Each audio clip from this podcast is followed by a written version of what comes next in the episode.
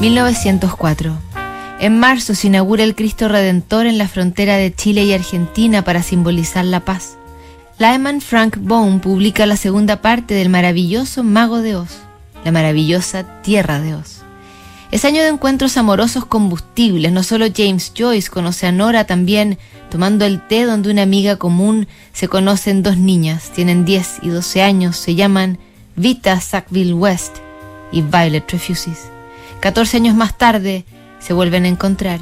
Vita está casada con Harold Nicholson, un diplomático británico, pero la pasión surge inevitablemente entre ambas. Violet, una distinguida socialité a esas alturas, le escribe Julio 22, 1918. Durante 16 noches he escuchado expectante que se abra la puerta de mi habitación y el susurrante Lushka que musitas al entrar, y esta noche estoy sola. ¿Qué voy a hacer? ¿Cómo haré para conciliar el sueño? Supongo que ahora te darás cuenta que esto no puede seguir así, que debemos de una vez por todas tomar el coraje con ambas manos y marcharnos juntas.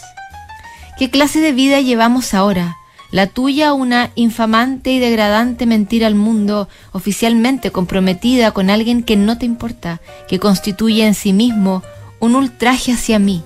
Yo, importándome un comino, cualquiera menos tú, completamente perdida, miserablemente incompleta, condenada a llevar una existencia fútil y sin propósito que carece ya del menor atractivo para mí. Sea lo que fuere, te imploro que termines esa farsa con HN. Es la única cosa que puede salvarnos, la única cosa que nos asegurará la paz a ambas. Nunca pensé que yo amaría o podría amar de esta manera. Meses después, Violet reclama la presencia de Vita. Sé malvada, sé valiente, emborráchate, sé imprudente, sé disoluta, sé despótica, sé anarquista, sé una fanática religiosa, sé una sufragista, Sé lo que quieras, pero por piedad, sélo hasta el límite. Vive plenamente, apasionadamente, desastrosamente si es necesario. Construye, destruye, vuelve a construir. Vive, vivamos tú y yo, vivamos como no ha vivido nadie hasta ahora, exploremos e investiguemos, avancemos sin miedo por donde hasta los más intrépidos han titubeado y se han detenido. Mitya, podrías hacer lo que quisieras de mí, o más bien, Julian, Amo a Julian arrolladoramente, devastadoramente, posesivamente, exorbitantemente, insaciablemente, apasionadamente, desesperadamente.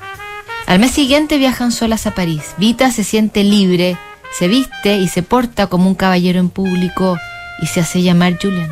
Todos hablan de ellas mientras el comandante Dennis prepara una boda con Violet, que espera a su vez que la poeta deje a su marido, la secuestre y huyan juntas.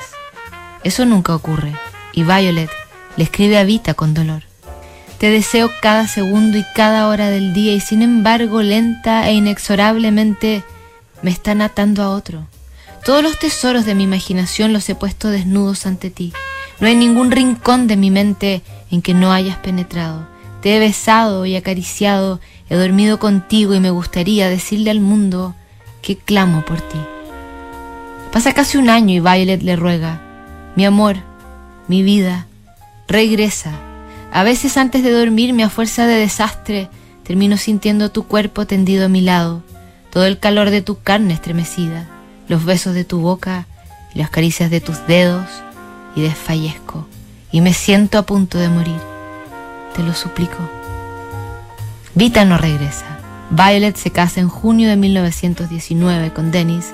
Se escriben, se escapan a Holanda, al sur de Francia. Durante 18 años no se ven ni se escriben hasta que en 1940 Violet viaja a Inglaterra para encontrarse con su antiguo amante.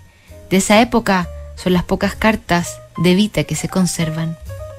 31 de agosto de 1940. Lushka, qué persona más peligrosa eres. Creo que es mejor que no nos veamos mucho. Nos amamos demasiado profundamente durante demasiados años y no debemos volver a jugar con fuego. Ambas trastornamos mutuamente nuestras vidas, no debemos hacerlo una vez más. Diez años más tarde, en 1950, Vita le dice, ha pasado el tiempo de nuestro enamoramiento y nos ha dejado este extraño amor profundo que parece haber durado desde la época que estábamos en Dantres. Hay algo muy raro entre tú y yo, Lushka. Vita muere en Kent en 1962. Diez años después, expatriada en Francia y en Italia, muere Violet. Mañana tenemos más cartas para compartir en Notables.